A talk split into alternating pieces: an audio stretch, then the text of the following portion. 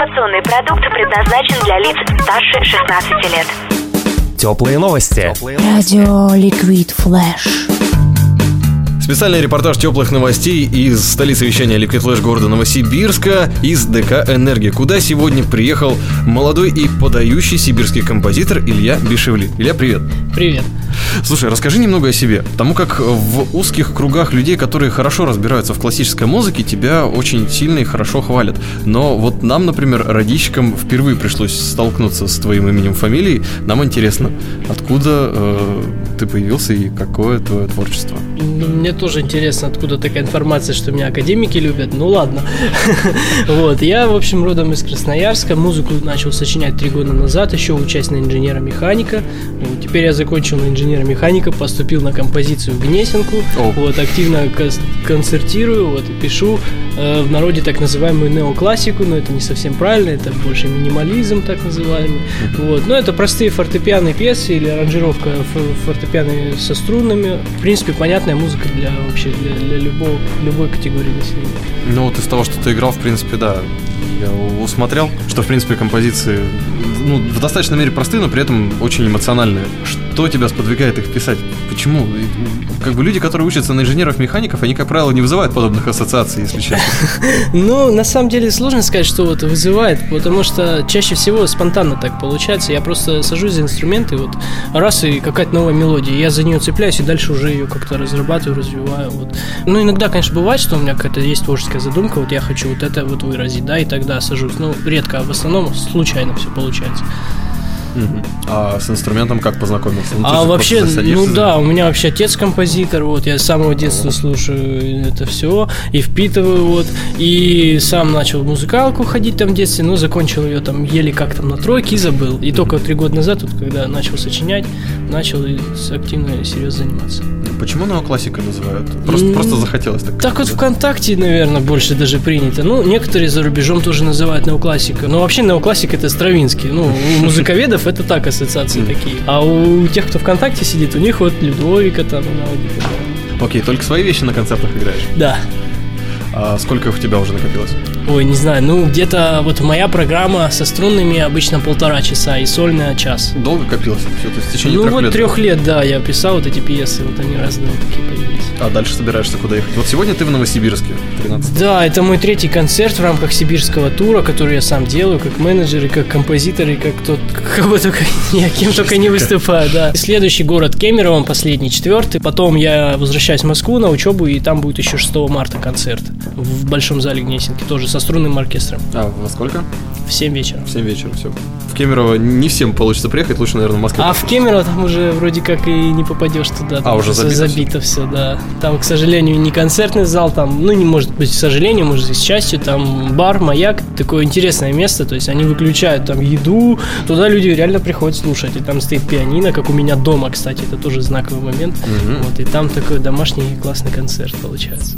Прикольно. А вот до этого ты где был? Ну, когда первый раз в Кемерово, я тоже в этом баре Майке выступал. То есть я уж туда второй раз еду. Ты говорил про то фортепиано, которое у тебя стоит дома. А что у тебя там?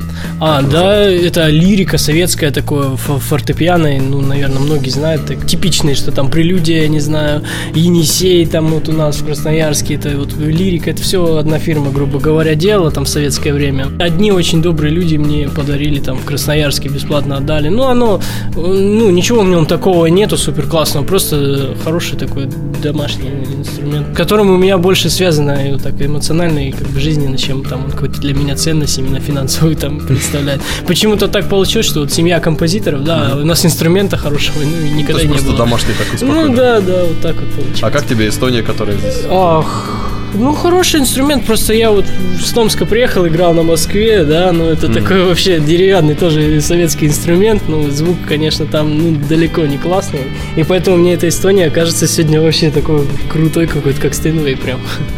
Понятно, а на чем хотел бы играть или что домой Ну, хочешь? хочу домой, Стейнвей, конечно, концерт, ну, как-нибудь в будущем, может быть, получится.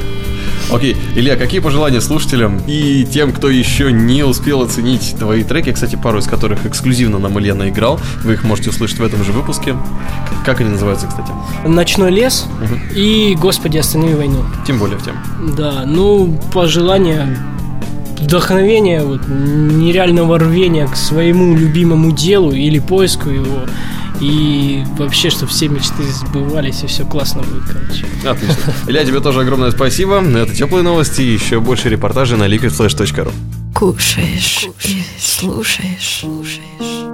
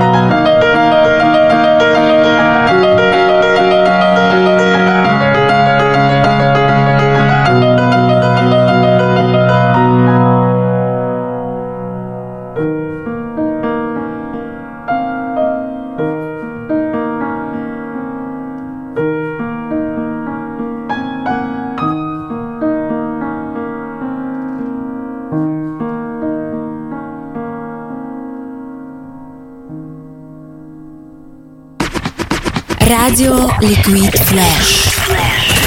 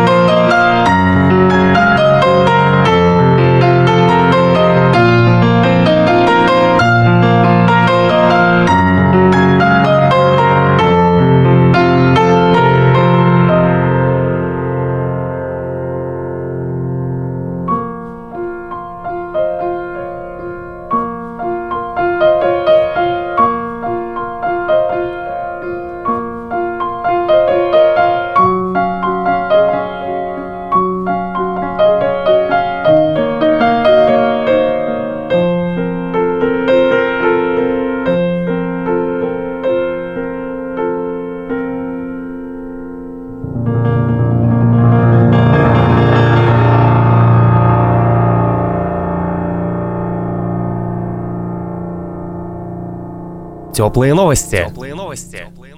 Услышимся на уютном канале Liquid Flash. Liquid Flash.